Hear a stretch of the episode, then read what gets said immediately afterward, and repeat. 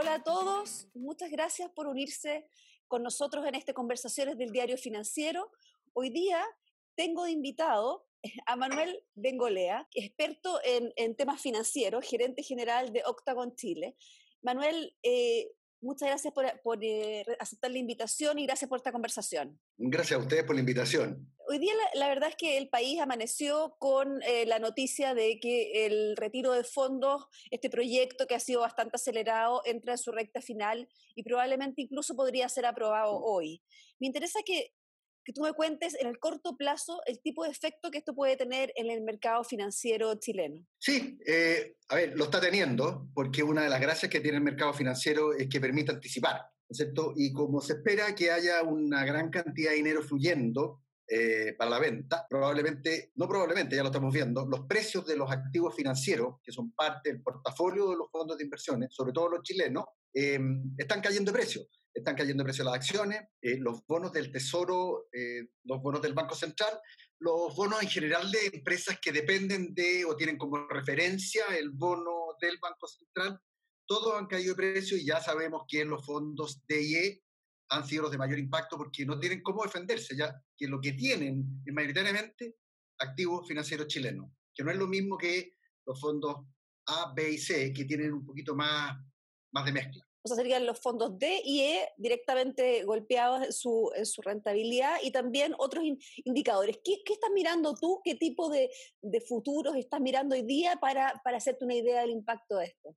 Mira, para que tú tengas una idea, em, se estima que, lo, que se podrían retirar entre 15 mil a 18 mil millones de dólares, ¿no es cierto? Eh, de esos 15 mil millones de dólares deben haber unos 7 mil, 8 mil millones de dólares o un poquito más que están invertidos en em, activos financieros chilenos. ¿No es cierto?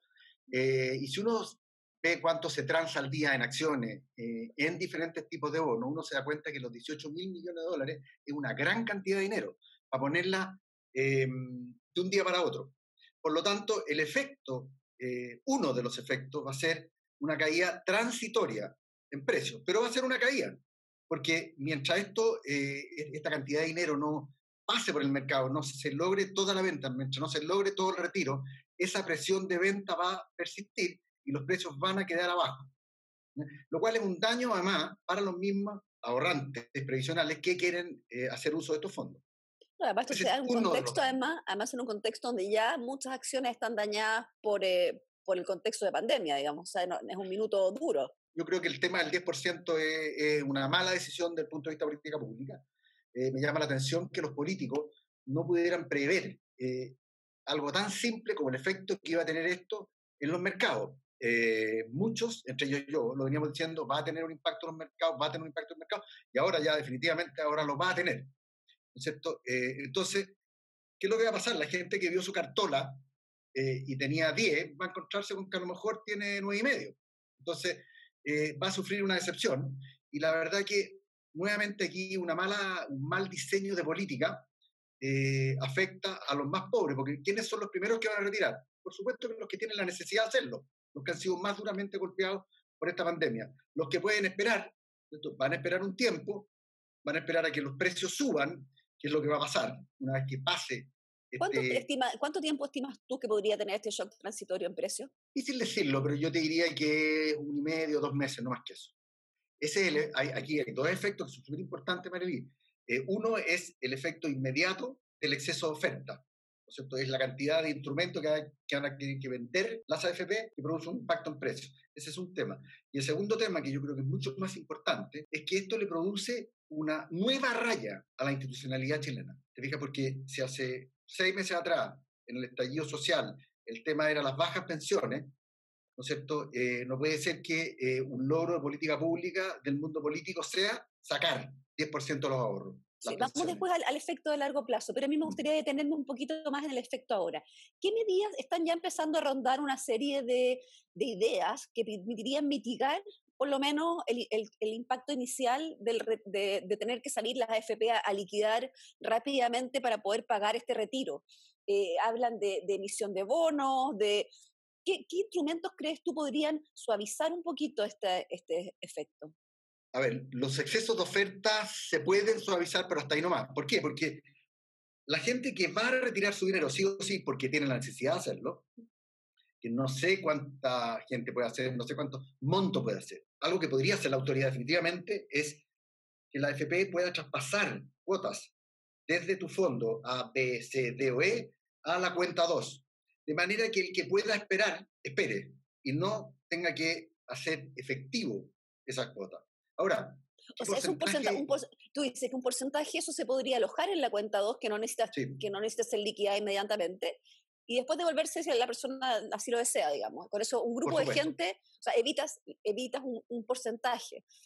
Lo que pasa es que, lo que aquí lo que hay que evitar es que todos a la misma vez se vayan a la puerta de salida, porque 10 personas hacia la puerta de salida se va a armar un atochamiento.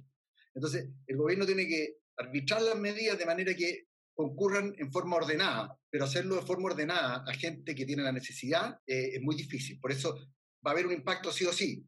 ¿Pueden mitigarlo? Sí, hay medidas para mitigarlo. Una de estas medidas es decirle, eh, señor, vaya, cámbiese a la cuenta 2 y espere, porque la espera además le va a producir buena renta. Y yo me imagino que el, gobierno además irá a agregar algún tipo de, resolución a este, a este proyecto de manera de evitar eh, una salida muy masiva. Sí, hay varias ideas. ¿Y cuál te suena mejor? Porque hay desde ideas de, priorizar por monto, hay otros que dicen definitivamente van a darle un plazo más largo para empezar el retiro. Pero el problema del plazo largo para empezar el retiro es que el objetivo de este proyecto es que la gente tenga liquidez ahora. Entonces, si tú dices en un mes más la retiro, eh, vas a tener una presión muy fuerte. Claro, eso es, como, eso es como decirle la mitad de un incendio a la gente que, que vaya ordenada y calmada a salir por la puerta. Nadie lo va a hacer, van a salir todos apurados por el, por el susto, es entendible. A ver, yo creo que este, este, partiendo de la base que a mí no me gusta el proyecto, porque eh, atenta contra, contra la institucionalidad de las pensiones que ya eran malas antes de. Pero dejando eso de lado, yo creo que aquí eh, un tema que es muy importante es lo que se llama la equidad tributaria horizontal. ¿No? No puede ser que la gente ah, que no ha tenido merma en el ingreso, no puede ser que esa gente además retire sin impuestos.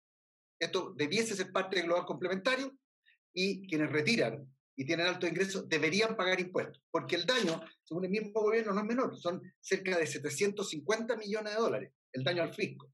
Entonces, yo creo que una medida sería seguir adelante con el 10%, pero, pero que sea o que vaya a la base del global complementario y que pague impuestos. ¿Qué es lo que va a pasar? Mucha gente no va a tener incentivo a, a sacar el dinero. Por lo tanto, ya ahí deja una buena cantidad de gente fuera de este sistema. ¿okay? Lo otro que puede hacer es... Ahora da la impresión, Manuel, que eso tendría que haber quedado en la ley. Eh, y eso el proyecto que...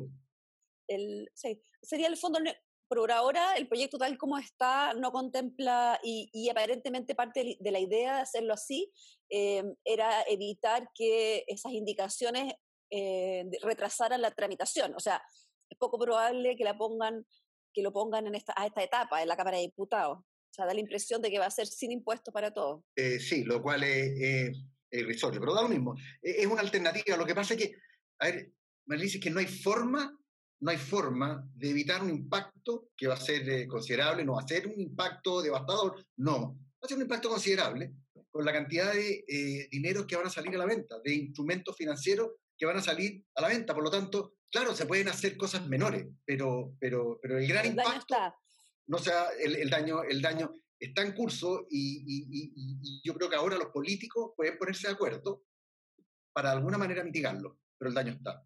Porque hay, otro, hay un tercer impacto, ¿ah? que es em, los dólares.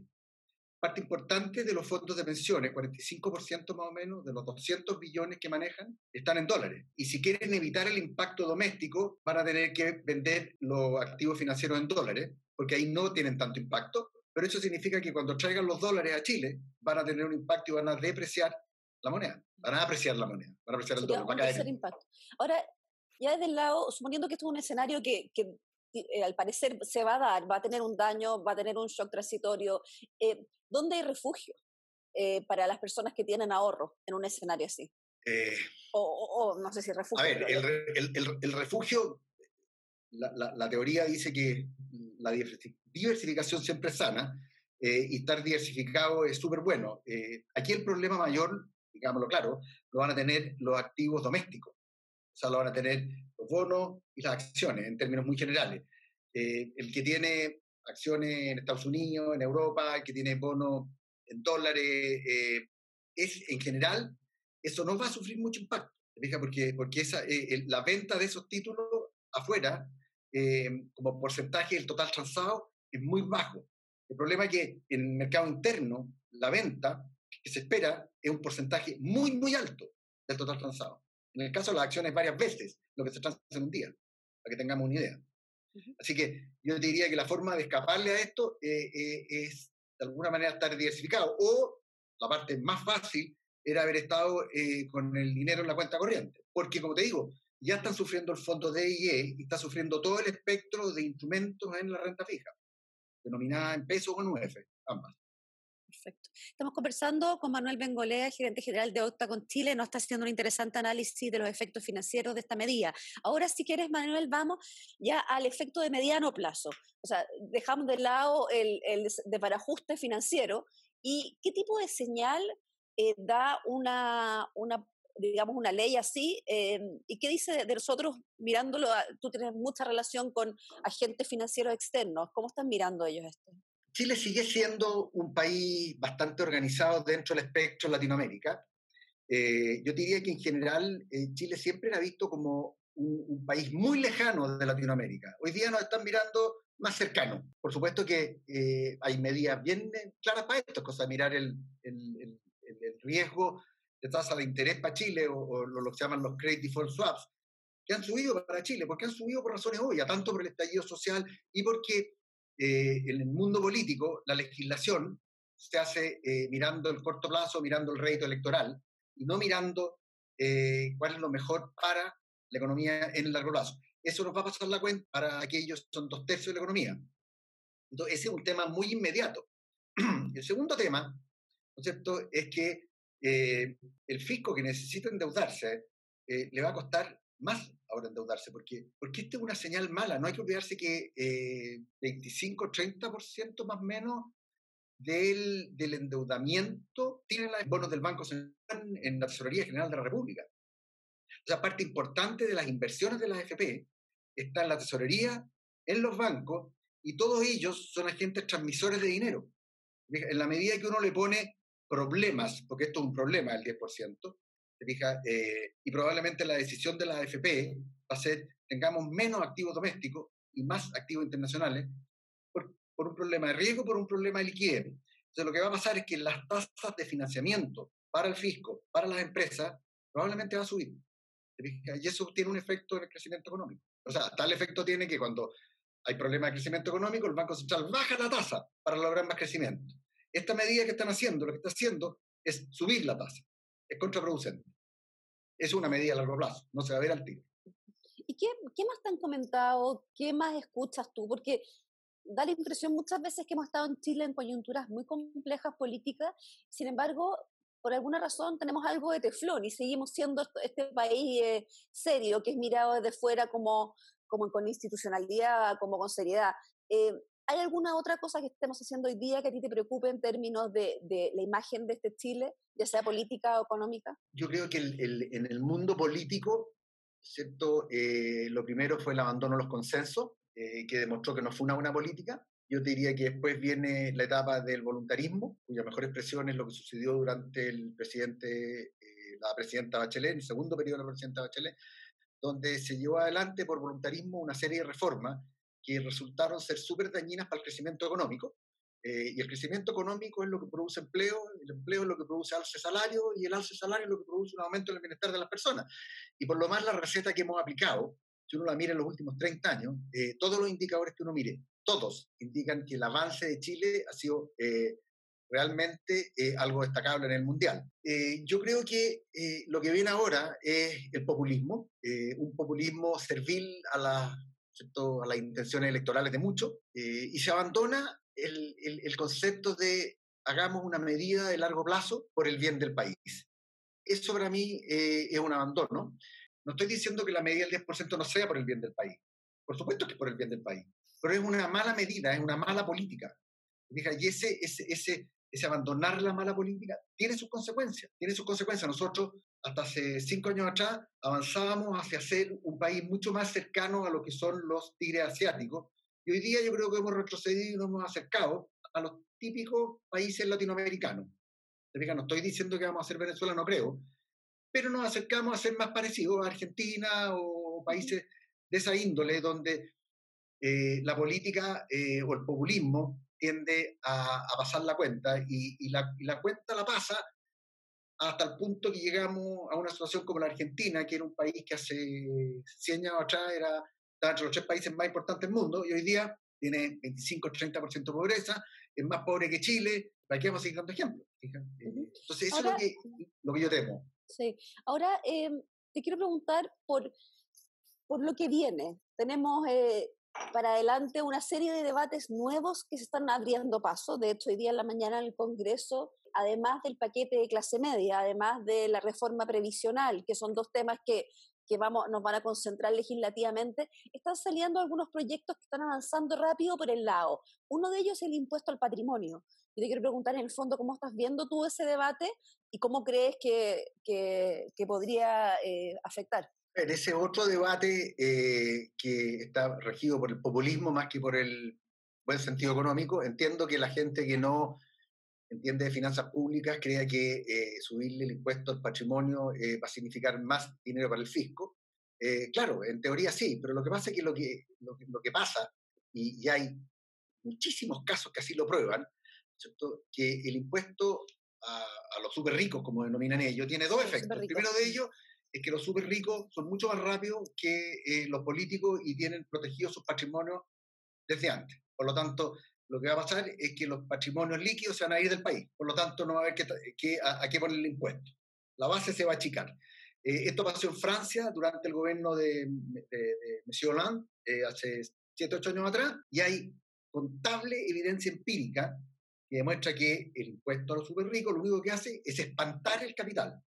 Entonces, en un país donde necesitamos capital, ¿cómo nosotros legislamos para espantarlo? Es un contrasentido. Ese es el primer punto. El, eh, el, el, segundo punto, ¿no es cierto?, es, nuevamente, al espantar el capital, ¿no es cierto?, eh, las tasas de interés suben, en general los activos financieros chilenos bajan, entonces hace más caro emprender. Si se hace más caro emprender, por supuesto que se resiente el crecimiento económico, se resiente el empleo y se resienten los salarios. Claro, queda más en un minuto en que la reactivación es importante. ¿Perdón? En un, minuto, en un minuto en que la reactivación va a depender bastante de la capacidad de, de, generar empleo. Esa es la, Exacto. Con, con, dos millones de personas fuera del mercado laboral, eh, eso es lo que debería preocupar. Y finalmente, una última pregunta. Si tú pudieras elegir alguna, porque hemos hablado de políticas públicas malas hasta ahora, toda esta conversación, ¿a ti cuál de las que están en los paquetes eh, presentados por el gobierno te parece bien? ¿Cuál crees tú que está bien armada y que podría ser realmente una, un aporte? Ahí te lo hablo desde el ingreso de emergencia hasta el subsidio al empleo, cualquiera de esas que tú encuentres que, que está bien armada. Mira, yo creo que em, lo importante de las políticas públicas es que sean un avance. La política pública ideal y súper buena no existe porque hay que consensuarla a nivel político. ¿Qué es lo que es un avance? Yo creo que estamos por lo menos hace 10 años retrasando el tema de las pensiones. De que las pensiones son bajas, que las pensiones son bajas. Todos estamos conscientes de que eh, el monto a ahorrar mes a mes tiene que ser más del 10% que destinamos hoy día. Por dos razones. Es porque hoy día eh, la gente vive hasta, hasta el, envejecimiento de la población es un hecho, por lo tanto uno vive más. Al vivir más, tiene que acumular más. Y acumular más significa que o trabajo más tiempo, o definitivamente trabajo menos, pero destino más al ahorro. Ese es un tema que está de alguna, de alguna manera eh, considerado en el proyecto de ley, pero el debate, eh, así yo diría pobre, porque el, el gran problema hoy, ¿no es cierto?, además del envejecimiento de la población, es que ¿en qué inviertes tú? ¿No es cierto? Hace 30 años atrás, uno compraba un bono del Tesoro eh, de Estados Unidos a 5, 6, 6,5, 7%. Hoy día ese mismo bono del Tesoro te paga 0,6%. Eh, en, en, Alemania el bono del Tesoro paga menos 0,5% y en Japón paga cero. Entonces, ¿cómo, qué saco yo con acumular dinero para mi jubilación si yo me voy a encontrar con que las tasas de interés son todas cercanas a cero? Y se proyecta en estudios serios que en el 2050 las tasas de interés de los países desarrollados pueden llegar a menos 2,8%. No es muy difícil darse cuenta que el esfuerzo que hay que hacer para ese escenario, el esfuerzo de ahorro, es aún mayor. Y me llama la atención, ¿no es cierto? Que nadie lo haya tocado y sigamos chuteando el tarro de la previsión social para adelante. Y, por supuesto que en la medida que esto empieza a agrandarse, agrandarse, agrandarse, pasa a ser un problema de política pública y, ahí empiezan a haber problemas de dónde sacamos el dinero. Más impuestos, fantástico, pero más impuestos significan menor crecimiento, menor empleo, menores salarios. Al punto donde se llega a la situación que viven hoy día países como Grecia, España, Portugal y muchos países en Europa donde no hay dinero para las pensiones. Muchas gracias, Manuel. Análisis súper interesante. Eh, seguiremos conversando. Espero que la próxima vez sea en torno quizá a un escenario económico un poquito más luminoso. Te agradezco por tu tiempo y a todos los que nos escuchan. Muchas gracias a usted y que tengan un buen día. Gracias. Adiós.